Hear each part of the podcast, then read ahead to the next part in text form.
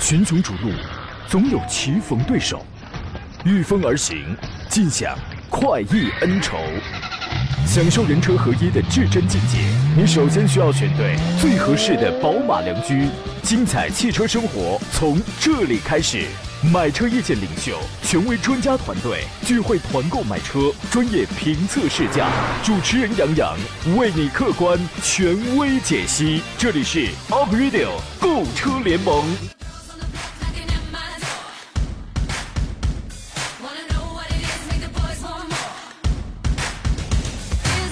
来，诸位，春光灿烂的周一上午，欢迎如约收听山龙家广开拔启航的 Aprilio 购车联盟，我们为你整装待发。我是杨洋，在济南问候全省的亲人朋友。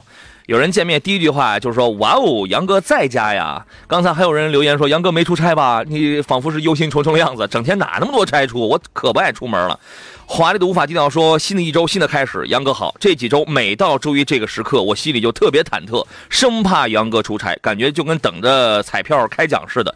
一听到杨哥暴露矿的信息，哎，被顶掉了，说心里的石头就放了下来。杨哥的节目不光好听，还实用，关键还刺激呀！怎么就刺激了？怎么就刺激了啊？”这个今天温度真好，气温回升，风和日丽，拿出了春天你该有的样子。春天就该是意气风发，是吧？浑身散发了这个蓬勃朝气，想干什么立马就干。有人说不行啊，我害怕失败。兄弟，你记住了啊，就算你失败九十九次，你还得继续努力。你凑个整儿是吧？我一好哥们儿，他媳妇儿呢，最近一直念念不忘，他说一直想要去跳伞，他说他明天就要去跳伞了。我真的很担心他那伞打不开，因为。上一回，上一回这么大的东西撞击地球的时候，所有的恐龙都消失了。啊，想干啥就干啥吧。但是这件事呢，我们是准备要劝劝他啊。今天十一点到十二点，我们依然是专业解答一下挑车、选车、买车的专业问题。直播间热线此刻为您开通了，号码分别是零五三幺八二九二六零六零八二九二七零七零。另外还有三种网络互动方式：第一，请关注我的新浪微博山东交广杨洋侃车；另外一个微信公众账号分别是山东交通广播。通过这个可以听直播，还可以看我们此刻的视频直播。另外还有一个杨洋侃车节目以外，通过这个跟我来留言来进行互动啊。除此以外呢，您还通过我们节目的 Chill QQ 群来跟我们来进行交流吧。呃，对了，先跟各位先来汇报一下啊，杨洋看车团第五十一场联合长安汽车打造的第一季的长安汽车拼车节活动，上个礼拜六下午圆满落下了帷幕。这个活动啊，加上上上个，因为它是上上个周六才开始的，加上这个周末，我们一共进行了短短七天的报名，只有七天，刨去周末，其实只有只有五天，呃，最终呢，在刚刚过去的上个星期六的下午圆满成功。我在济南现场跟诸位呃买车的朋友现场见面互动，对于政策呢，现场的听众是非常满意的，因为最终的数字可以说明了这点。截至当天的这个下午，一共是两百二十八，毫不夸张。真的，两百二十八位朋友现场订车，因为我从来我不为数字论，因为数字这个这个东西我不为数字论啊，你影响力好与坏，这个节目是怎么样，我不为收听，不为数字论。当然，我们这个节目也是收听第一的啊。那也就是说呢，我们这场活动实际现场就销售了两百二十八台长安新车，这个数字我觉得啊，在业界，尤其在三月份这个相对而言还是淡季的这么一个时候，这是可圈可点的。啊，要再次感谢所有听众对我们活动的信赖啊！而且现场见到了很多的这个老听众，特别好。以后用车过程当中有任何问题，我们将继续为你保驾护航啊！那么长话短说，这场活动就圆满收官了。下一场团购活动，我准备马上开始酝酿，是什么品牌？各位请拭目以待啊！今天呢，和我一同来解答各位挑车、选车、买车问题的是来自济南天联拍车的石安平石老师。你好，腿哥。哎，杨好，各位车友好。这个您最早是研究这个汽车保值率的，对吧？啊，对。呃，最近呢，我看到一张图片，是关于二零一八年度 SUV 三年内保值率的这个排行。我们先聊聊这个排行，看靠不靠谱啊？也说说这个里面它反映出什么样的特点啊？这个表呢，它是综合了二零一八年中国汽车保值率的这么一个所有的一个报告的数据，盘点一下哪些 SUV 是最保值的。那么值得一提的是，在这里边有的车可能第一年它不一定是最高的，我们取的是最终三年的。三年之后的，就是说三年这个时间线上，它的这个保值率啊，排第一的，你猜是谁？我就不信你能猜对。啊突然之间来个下马威是吧？哎，给你一道送命题，答对了送分，答错了送命，彰显你专业水准的时候到了。你猜一个，快。呃，从以往来看的话，你像我觉得像自主品牌里面啊，你像这个像大众系列的这种，像途观嘛啊，就非常嗯典型的一个保值不错的车型啊。但这两年其实途观的话，新老换代是吧？途观二经典途观其实就保值反而会弱一点。我不知道现在是这里面应该是应该是途观 L 还是嗯还是谁？嗯，另外可能像相相对说是保值比较好的，像日系的啊，一些嗯 SUV 这里面啊，你像比较你像这个荣放啊，还有嗯像这个奇骏啊，我觉得这些车的话，包括之真好前的 CRV，整体啊都可以的啊。真好，石老师说了这么多品牌，其中只有一个排名最高的，只有一个排在了第三位。嗯嗯，就是说，途观肯定是保值率非常好的，就是这里边我们取前十位的保值率基本都是非常好的，但是有一些结果可能会就是让你可能会想象不到。我直接公布啊，排第一的是东风本田的 XRV。那么综合二零一八年度来看的话，它三它第一年的保值真的不是最高的，包括第二年，但是三年下来的保值率总成总成绩它是最高的，三年保值率它是百分之六十七点五五。你觉得这个三年一台 XRV 还呃贬掉的是百分之三十三，呃三十二点五吧，三十二点五，呃这个保值率属于其实它属于是一个正常水准了，对吧？啊，那目前的车市来看的话，这个应该是一个比较高的一个保值率了。嗯，对，因为往往很保值的车子，差不多三年就是在百分之四十或者百分之四十以内。但是如果说你只贬掉百分之三十三的话，那我觉得这个就是我说是贬掉了那个部分在百分之四十以内啊。如果你只贬掉百分之三十三的话，说实话，这个真的是挺高的了啊。排第二的是广丰的汉兰达，三年还剩百分之六十七点一六。排第三的是您刚才说那个奇骏，三年剩百分之六十六点二。我想说了这个呢，其实差距并不大。啊，也大家也不要唯这个论啊，只是起到一点参考作用，可能来比较一下，来看一看跟你平时想的是不是一样。排第四的是广汽本田的缤智，三年还剩百分之六十五点七三。排第五的是上汽大众的途观，呃，三年之后三三年吧，剩百分之六十四点九七。其实这个也是很高的呀，您觉得呢？嗯，对，我觉得这个还是应该是一个比较高的一个一个水准。你看排到第五的是百分之六十四点九七，排第一的是百分之六十七点五五，你差三个点，差两个两个两点六个点。对吧？其实也是很高，其实差不出多少钱来了。排第六的是奔驰的 G L A，我们说的是二零一八年的这个呃呃这个这个这个保值数据啊，可能你要再多几年的话，可能它有变化。然后呢是百分之六十四点六三，排第七的是 C R V 六十四点零八，排第八的是您刚说的那个荣放六十三点五六，排第九的是马自达 C S 杠五，我真没想到这个车还能挤进前五前前前十，你知道吗？六十三点一七，排第十位的是一汽大众奥迪的 Q 五。这个车的保值在依然很高，但在在但是在这里边你发现它真的不高，它是百分之六十二点四五啊，它还真不如那些便宜的小车高啊。那么关于这个，您是一些什么样的看法？我觉得可以给您提供一些谈资了啊。我们进入今天节目的第一段广告，回来之后马上来看大家的众多问题。FM 一零一点一，山东交通广播，Up Radio。来来看大家的这些个问题啊，大家每每每回我们节目一开始，大家都有好多的问题。有人说杨洋上午好，有人说杨洋好，坐等节目直播享受啊，还有人说能听到杨洋的声音真好啊。咱们从头来看大家的问题吧。第一个提问是，呃，我变脸比翻书还快。他说宝骏七三零跟帅克选哪一个拉货半吨？我刚才我在想，这半吨是一个什么样的概念啊？就是这样的小车也能拉半吨货？半吨是五百斤啊？是是不是五百斤？嗯，半吨是五百斤吗？一吨是？啊谁教你的这是？我我真忘了是一千斤还是五百斤？啊，一吨一千公斤，啊，一吨啊，一吨是一千公斤，那这个和就是两千斤，啊，哦，原来是这样，一五得五，二五二五十五，四四四五六十啊，这就说，哎呀，这个节目主持人里边也有没文化的，你知道吗？啊，让你们见笑了。这俩车拉个两千斤都没啥事儿吧？啊，它是半吨嘛，大概一，但我说的通俗说一千斤一是吧，千斤啊我觉得这个可能还对这个后桥这一块的话，我觉得还是有一定的要求的啊，嗯，这个情况这一块啊，所以我建议还是，呃，还是买个箱货嘛，是吧？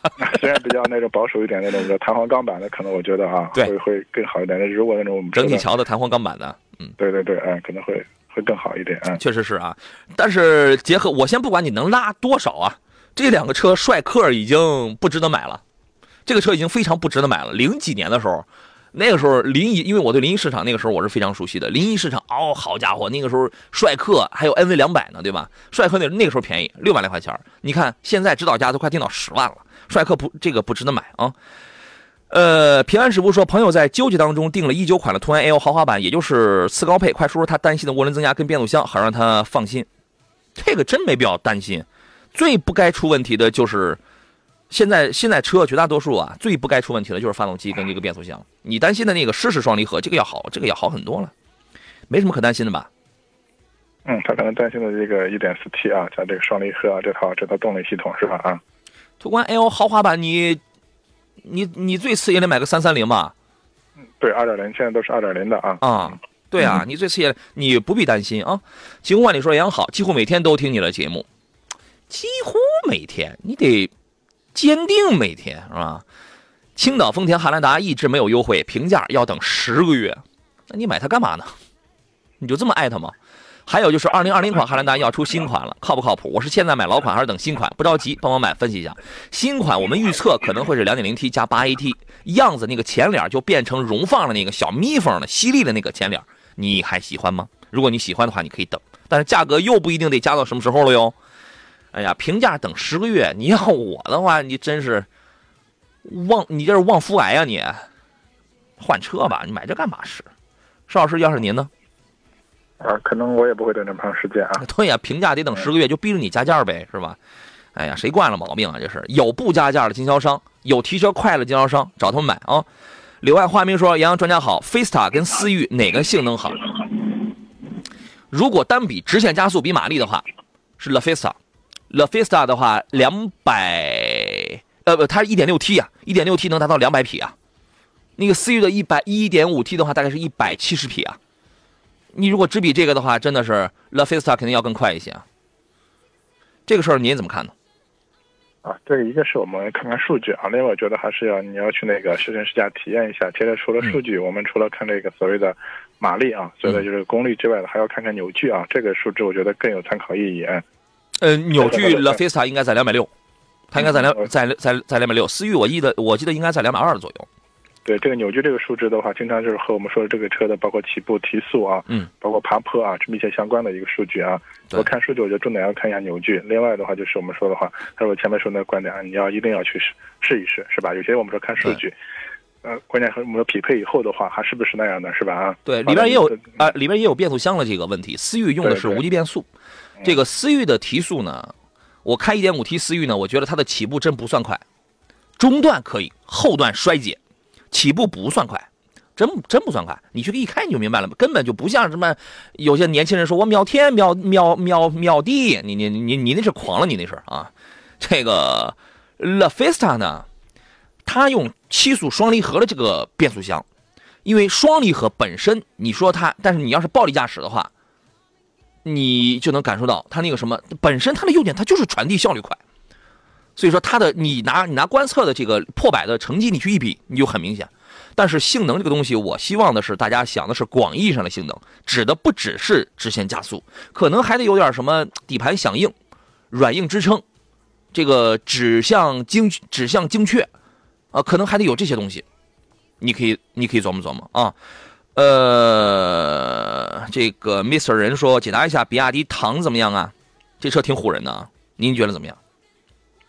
呃，我不知道你是要选那个燃油版的还是油电混合的，是吧？这个啊，你猜？他们他们就喜欢让咱们猜。就现在，我觉得像我们像国产的像二十多万的这个油电混的 SUV 啊，可能还是有大部分就是城市的话和这个限牌这种这种限购有这样的关系啊。可能大家买它的主要是为了一个牌照啊，新能源的一个牌照这种情况这一块啊。嗯嗯。但实际上，我觉得从嗯日常用途用用处来说的话，就我觉得像这个。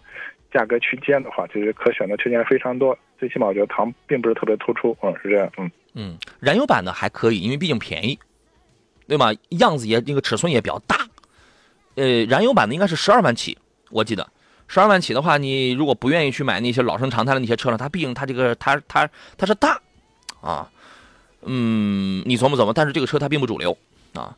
翱翔说：“麻烦问一下，捷达跟桑塔纳选哪一个？如果选捷达的话，我是现在买还是等捷达新品牌上市再买？你所指的捷达新品牌是那个纯国产的，请各位一定要分清楚一个概念啊！我先说后一个问题，捷达呢为了好卖，就是一汽大众它为了好卖，造了一个纯自主品牌，就这个就相当于是启辰，相当于是思明，还可以相当于很多东西。它是一个纯自主品牌，为了好卖，起了个名就叫捷达。但是，请普通老百姓，请你们分清楚，这台车，我说这么几点：第一，它的上市售价，它一下子在成都它发了三款车，它的上市售价它一定要打低端市场，它一定是，我都怀疑这个车会不会出个三万的，你知道吧？它一定它就是个四五万上的车，它不会卖的贵，因为它是要来抢占低端市场，要来要来捞钱的。但是你会发现，合资的捷达跟桑塔纳价格也一味的，也曾经一度降到五万五万左右啊。所以说，你再去买三四万的车，这是第一个观点，它的用料、它的做工一定不会很高档，一定是很廉价，这个毫无疑问。你成本那那你就摆在那儿，你卖四万的车，那你成本是多少？是两万，对吧？然后呢？你说吉利、长安现在人家都都都那个不大造四五万的车了，你知道吧？所以说你这东西能不能捞到钱，经销商能不能捞到钱？我觉得这个是一个经销商花六七百万投一个店，能不能什么时候捞回钱来？这个是一个事儿啊。呃，再一个，还有一个问题，哎，我刚才我还想一个什么事儿，也是也也是特别重要的一个点啊，平平台。接下来，Polo、桑塔纳、捷达很有可能都换成 MQB 的，就是什么 A 零级平台，而子品牌这个国产的捷达一定就用 PQ。最好的也运用个 PQ 二四平台撑死了，这种老平台，我建议你没必要，你真没必要，你你真没必要，你老老实实就去买个桑塔纳，买个捷达，都成啊，不要被这个东西唬掉啊。这个哈哈说杨老师石老师好，哎，我想听听石老师您对于这个子品牌这个国产的捷达您是什么评价？啊，其实我觉得杨刚才说的一些这个观点还是挺中肯的。这种情况，就是我们现在来看的话，特别是这种我们这个低低价位的这些车型的话，就这个所谓车的价格或者叫成本的话，和这个车的整体的这种品质或者品控还是有很大的一个关系的。对，之所以它价格低的话，其实我觉得你可能就是，呃，一些那个材料材质方面的话，尽量的我们是压缩成本是吧？肯定的。所以成交这个车的最起码我觉得它的这种驾控品质方面呢，只能说是代步是吧？这种情况啊，嗯，所以我觉得还是你。既然大家一个一个看你的预算是吧？你要看中什么啊？这种情况啊，我觉得虽然名字相同，但车肯定是是不一样的。对，是这样。嗯，我我觉得呀，宁肯别买，宁肯再攒点钱，你也买个稍微好一点的。我真的是这样想，我不是说看不起买三四万、四五万的车，我真不是这样。我不是这样的。这款车目前还没有上市是吧？我们也没见到实车。对对对对对对嗯。呃，然后翱翔说懂了，谢谢，懂了就好，懂了就好啊。然后摇摆哥说，还是一点五 T 的思域好，可以免费保养。每次哥们儿去保养前都加点机油，然后去四 S 店检测是机油增多，然后就可以免费保养了。你这哥们儿心挺心也挺黑，你知道吗？心心机，心机。你说不加机油，可能他也得涨点机油。冬天的时候，你哥们儿心机挺多啊，你这不坑人四四 S 店吗？我是维护你的权益的，但你也不能坑人家呀，你知道吗？哈哈说杨老呃杨老师好，石老师好。如果有个马云表哥，你又来了。上回我那个表哥你还没给我找到呢，是吧？我会建议融资制造两排六座 SUV，既有二胎优势，又有后备箱空间。我见过国外大众有过前排三人的面包车，请问我国为何不产？请点评，谢谢。要不咱仨先去申请个专利，等将来卖给表哥如何？你先给我先找着这个表哥再说呗。啊，其实这个是个很有意思的。我记得最早 很多那种老式的汽车上车，特别是第一排的话，驾驶员的话，它是相当于一个类似那种。平的那种沙发一样，它横排可以坐三个人的是吧？啊，对对对。啊，但是现在可能我们汽车的话，靠整体的这种所谓的这种驾控啊、舒适程度啊，是不是真的把座位做成这种独立的，是吧？这种情况啊。嗯。所以这个我觉得可能大家会有不同的这种需求，但是从整体这个造车趋势来看的话，那可能还是要考虑到我们说的话，这种舒舒适度啊这些这种情况，包括这种驾乘体验这方面的这种情况。毕竟我觉得可能造一个直排坐三个人的话，它的舒适度还是要差一些的啊。对。其实啊，说一千道一万，最根上的这个原因是什么呢？你想啊，前排三个人，主要是厂家为什么他不这样设计？国家为什么不这样规定呢？怕你三个人在一块儿啊，嗑瓜子儿、斗地主、打麻将，影响驾驶，所以不能出这样的，你你知道吧？浪子说，一八款的奥迪 A 六幺三点零机械增压发动机七速四驱，请评价一下，这个车现在能买到的话，应该售价应该挺便宜了吧？我记得，呃，是不是有一段时间卖过三十八、三十九万，对吧？现在卖多少？现在价格应该有四十一二了，这个车性价比还是很高的。您觉得呢？们最近没关注过这款车啊。价格应该是这个东西，它就是奇货可居，洛阳纸贵。就是当你关注的人，当你老百姓都回过神来，你都去扎堆的时候，它可能它就价格它就上去了，你知道吗？这个车，我觉得我我虽然我不是很喜欢这个车，但我觉得如果价格便宜的话，这个车性价比是挺高的，是这个是可以的啊。丁凯说普拉多不算 SUV 吗？说那东西保值啊，其实普拉多其实严格来讲不算 S 不算 SUV，那个严格来讲叫越野叫越野车。SUV 呢，嗯，但是它又跟 SUV 它又会沾点边，因为它也是一个运动的多功能性的 vehicle 啊，它也要沾点边，就是它有一些重叠的部分啊。小北说：“麻烦呃，杨刚你好，麻烦评呃评论一下林肯的航海家怎么样？航海家就是 MKX 的一个升级版本啊，四十一万还是四十二万起？呃，这个车您看好吗？啊，其实我觉得还是这种比较有个性的，啊有它自己特点的这种车型。所以这款车整体来彰显一种美式的这种豪华，是吧？啊，包括内饰的一些做工啊，特别材料，我觉得用的都是非常不错的啊。而且整个这种空间，嗯，这种舒适度方面还都是不错的。但可能问题就是我们说还是。”呃，小众车啊，包括保养贵方面的话，对这个后期的保养可能保值没太多的优势啊。对，保值惨，保养保养贵，确实是这样啊。这个有朋友在说，大哥一千斤啊，你还沉迷在那个我不会算数的这个问题上了是吧？有人说杨杨杨你好，上汽大众什么时候有团购啊？你们赶快掀起一波这个需求来吧。我们进广告，马上回来。群雄逐鹿，总有棋逢对手。御风而行，尽享快意恩仇，享受人车合一的至臻境界。你首先需要选对最合适的宝马良驹，精彩汽车生活从这里开始。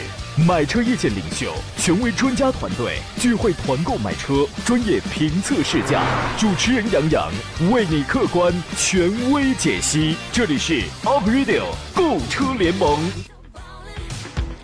来，诸位，欢迎继续回到 April 购车联盟的直播当中。这里是山东交通广播，我是杨洋。节目正在通过音频和视频双直播的方式，面向全省、全国乃至全球的朋友在进行直播啊。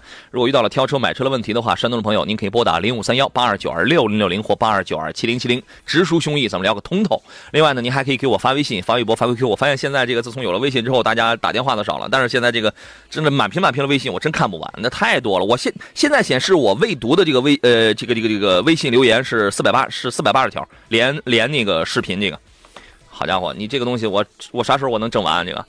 呃，通过山东交通广播的微信公众平台，还有这个杨洋侃车的微信公众号，您都可以随时来留言来进行提问啊。今天做场宾呢是大家非常喜爱的石山平石老师，你好，石老师。哎，杨好，各位朋友好。这个咱们从头来看啊，这个墨韵书画说，杨洋，国产的捷达如果上市了，会影响合资的捷达保值吗？合资会不会停产？不会，我觉得不会。它本来它生产这个廉价的国产捷达出来就是为了捞钱的，它不可能生产了个低端的出来捞，为了呃出来捞了钱之后，他再把那个捷达他再给停产了，你他他二啊他，是吧？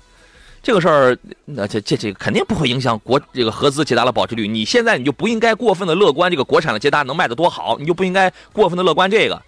老百姓不这个不说，现在买车多有钱吧？我觉得现在买三四万的、四五万的车的人也有，但是你，邵老师，您觉得还像往年那么多吗？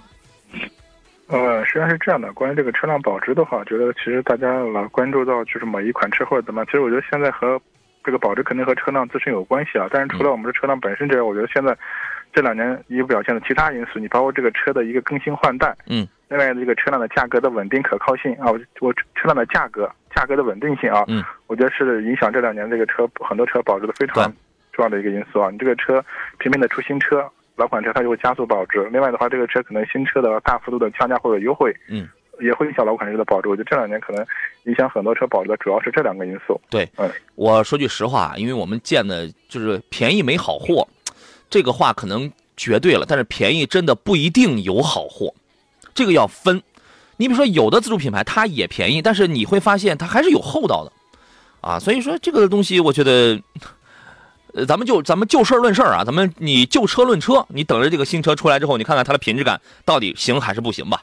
Promise E 说，普拉多就是个怪物，两点七的，一六年买的三十七万，现在我卖二手的三十九万，你看这这，哟，还赚钱了，你看啊，这阴阳怪气了，还赚钱了，这是啊。不离不弃说：“主持人你好，可以分析一下福睿斯这个车怎么样吗？三缸机能入手吗？那个 1.0T 的，哎呀，千万千万千万别买，别那么想不开。福睿斯这个车，你即便要买的话，你买个1.5升的凑合凑合，毕竟空间还大。1.0T 的你千万别买，千万别听他们说我们那个 EcoBoost 三缸发动机，原来沃德全球十佳发动机是，那是多少年前的老黄历了。那个时候全球可是还没，就是国内还没几台三缸机呢。你现在看，你的技术还停留在几年前的水准，我你你的技术停留在五年前的水准。你现在看宝马三缸、吉利三缸，人家三缸哪哪个都比你好，对吧？你这个别买，真的啊。然后那个唯一存在说你好杨，我咨询一下，我在东营加油，每次加满都续航显示四百八到五百五之间；去滨州加油，每次都显示七百五到八百，差那么大吗？什么原因？东营的跑不出数，表显平均油耗是一样的。哎，这个是什么原因啊？哎，我觉得这个属于一个疑难杂症了啊！正常我们说的话，这个油表的其实它的这个运算逻辑啊，我觉得还是跟这个油量，它和这个所谓的你的密度有问题 啊，密度燃烧之后我觉得还有太多的关系啊，还没还没那么里面，它主要还是按这个就是油的这个这个我们叫做体积啊这一块来来来核算这种情况这一块啊。是啊，你是不是你的密度有问题啊？这个 这个我这一时半会儿我想不明白啊，这个。呃，郭说你好呀，那天说三菱的事儿，时间到了，今天补充一下，朋友交了定金没提车，考虑了好几天，宁愿定金不要了，也要加钱把两点零换个两点四排量，多花一点钱换个大的很合算。就像杨洋说的，有时候虽说多花了钱，但呃到以后想想物有所值。哦，我记得应该是上周吧，上周有一期节目的时候，当时可能有朋友说是买个什么东西来着，我给忘了，大概是是是是不是途昂的一个两驱顶配跟一个四跟一个四驱低配的那种比较的时候，我们说了这么个事儿，真的就是这样的。这个哎，一你你一说三菱，我那个昨天因为三菱不是在那个济阳成魔湖赛车场，然后搞了一个呃三菱的。Apeless Cross 那个一哥，还有那个欧蓝德的有一个试驾，就那个什么湖那个赛车场，那个场地挺小的。然后活动还没开始，然后我开着车在那儿转了两圈，跑得飞快，然后咔咔，然后甩，然后这个这个这个特别的爽。跑第三圈的时候呢，我就想啊，这个人不能太膨胀。你知道我我我跑第三圈的时候，我把车窗给放下来了，我就想听听这个风噪的这个情况。实话实讲，在那个时候呢，在那个跑道上有一个板子倒了，它挡掉了三分之二的那个跑道。完了之后呢，我把稳定系统我也给关了。石石老师，你知道我出现了一个什么事儿吗？我侧滑出去了，太膨胀了，太膨胀了。但是人没事儿，车也没车也车也没事儿啊，因为它是个四驱的嘛。我只是把车身稳定系统给关了，因为我觉得我在跑前两圈的时候我跑得很快，但是他老是他在收着我，我就很不爽。第三圈的时候，因为那个呼呼的那个风声，确实它让你听不到那个响胎的极限的时候，它分散掉了你的一部分注意力。我说这对于我们平时很多人的开车确实呃要提个醒，分散掉你的注意力，然后挡掉了一半的路，然后你在打的时候，你就发现关掉 ESP 的情况下，这个车它推头推推出去了，然后压着轮胎。压着旁边那个那个轮胎出去了，然后我一把又给回来了。然后他们我一回来，他们都说耶，看的太好了，因为他们离得远，你知道吗？太好了。然后后边掀起了很大的这个尘土，哎呀，尘土飞扬，太帅了。我那心想，你们是不知道那个痛苦啊，你知道吗？你们是不知道多丢人，你知道吧？呃，有的时候，其实我想说的是，我也不知道我想说的是什么，因为刚好就想到了这一个问题。我们还是回到刚才那个事儿，欧蓝德这样的车，还是买个两点四的四驱的，我觉得要好一些。您您您是怎么认为呢？啊，其实是这样。我们之前欧蓝德这款车的话，其实之前也是也说了不少这种情况。嗯，我它它的优势的话，我觉得就是它的一个这个相对是底盘，它的扎实程度是吧？啊，嗯，比一些这种城市 SUV 的话还是有优势的。另外的话，包括它的四驱啊这方面，还有就是它一个比较高的一个性价比啊。其实这款车我觉得，呃，还是有一定的可买性。但是它现在和现在比较主流的一些日系品牌，不管是外形啊、内饰啊一些配置方面的话，确实我觉得还是。有利的那种差距，嗯，是这样。嗯，这个翼哥呢，我昨天玩的还是挺开心的。这个小车它是个 1.5T 的小车，它因为 Cross 风格嘛，然后它有它有些运动，但是你看这个排量小，提速还真挺快的。呃，提起速来之后，你升起车窗来，你还会感觉到有一些噪，有些噪音。为什么？因为我们是暴力的，是比较暴力的。然后你要是开车窗的话，那个风噪可能再就更大了。但这个车说实话真挺好玩的，两驱、四驱、Auto、Gravel，Gravel 是砂石模式，然后还有一个 Snow，还有一个雪地模式，应该是这三种。你平时开的话呀，你就按照那个 Auto，你按那个自动开就行。虽然我侧滑出去了，但是四驱。它在它在起作用，非常稳定，非常稳定。这个车也比较轻便，坐姿比较高。坐姿高了之后，你会觉得，哎，这个悬架是不是你要开快了，你会觉得悬架有一点软啊？什么重心有有有一些高，但是提速真的挺灵活，挺轻便的。这个车我应该是十五万二起的这个价格吧？我觉得能优惠点那就更好了。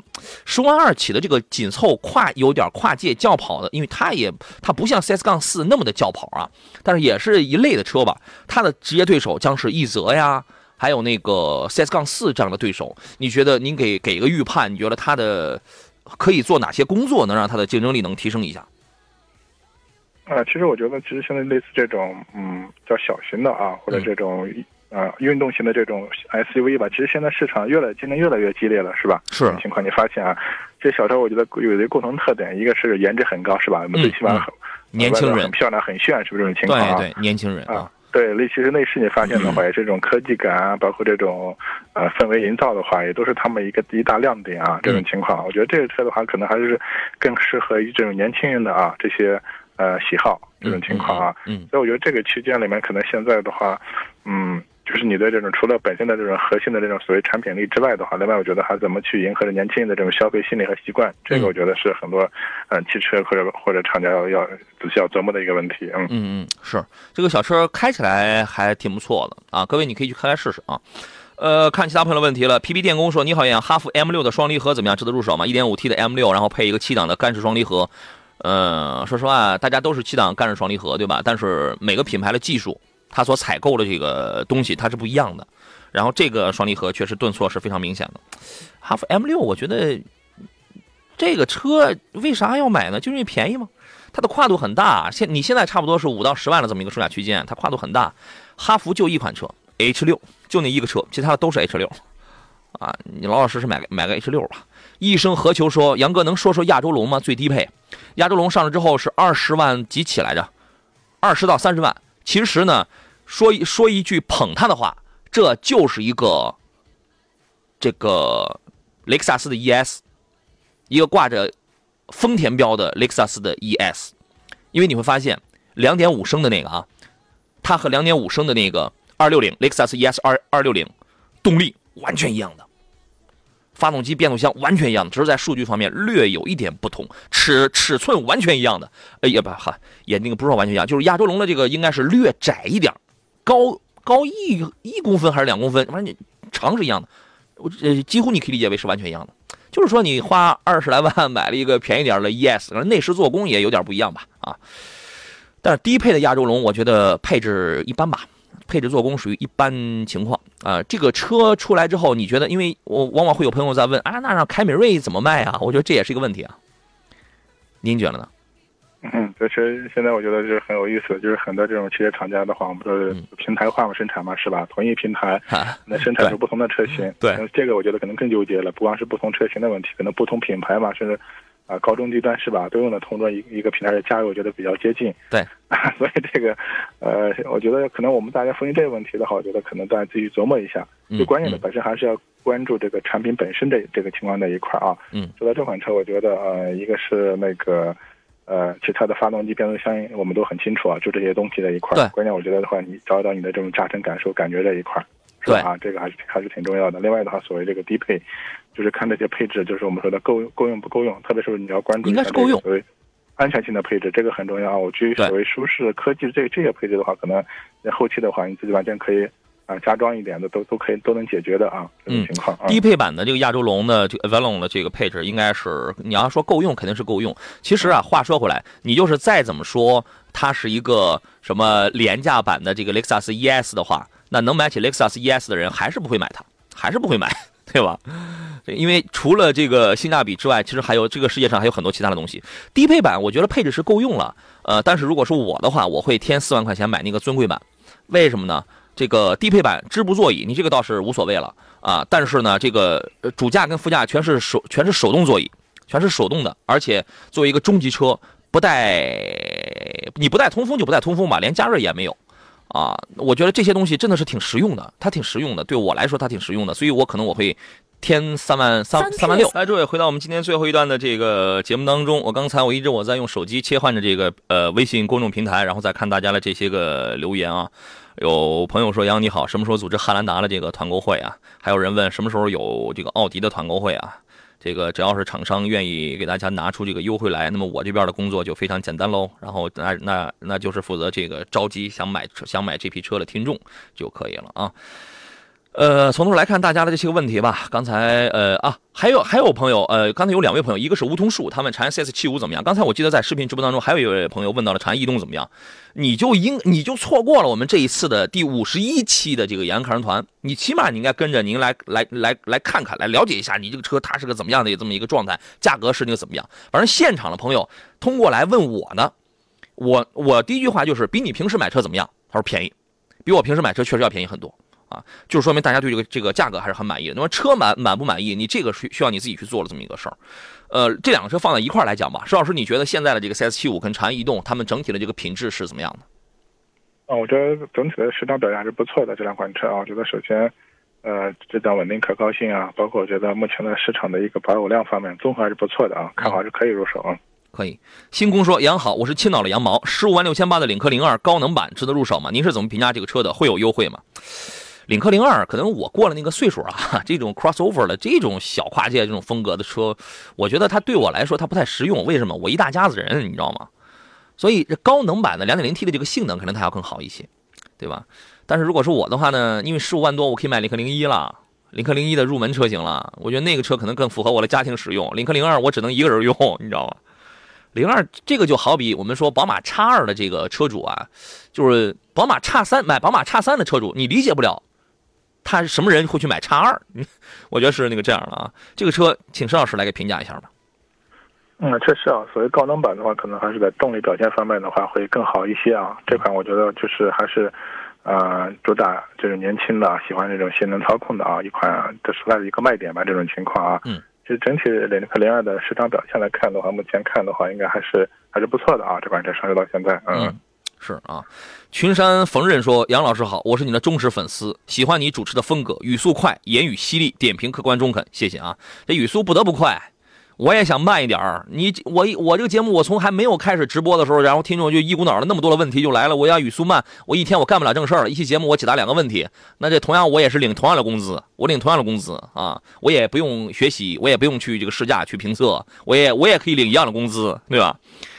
哈，这个，请帮我点评一下起亚新智跑跟吉利的博越。博越看的是智慧型，啊，那个智尚跟智慧这两个车性价比还是蛮高的。说优惠完呢，智跑要贵一万左右，家用一年一点呃一点五万公里左右，主要考虑稳定性，希望给点意见。其实你说稳定性这两个车啊，你现在十万出头的车谁都很稳定，谁都不会把你自己撂在路上。主要是什么呢？动力、驾驶感受、空间，跟主动安全方面的智能这些方面，这这两个车。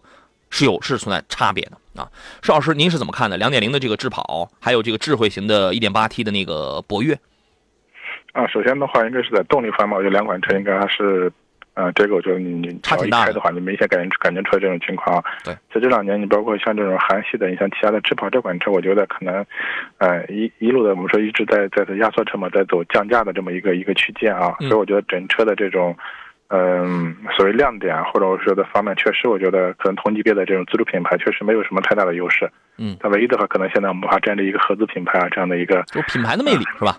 对对，这种情况啊。但是我觉得这个这两款车放在一块来比较，我觉得整体的你包括内饰的一些做工、材料应用方面的话，其实我觉得啊，越的博越更厚道一些。嗯，我觉得呃，智跑的空间要好一些。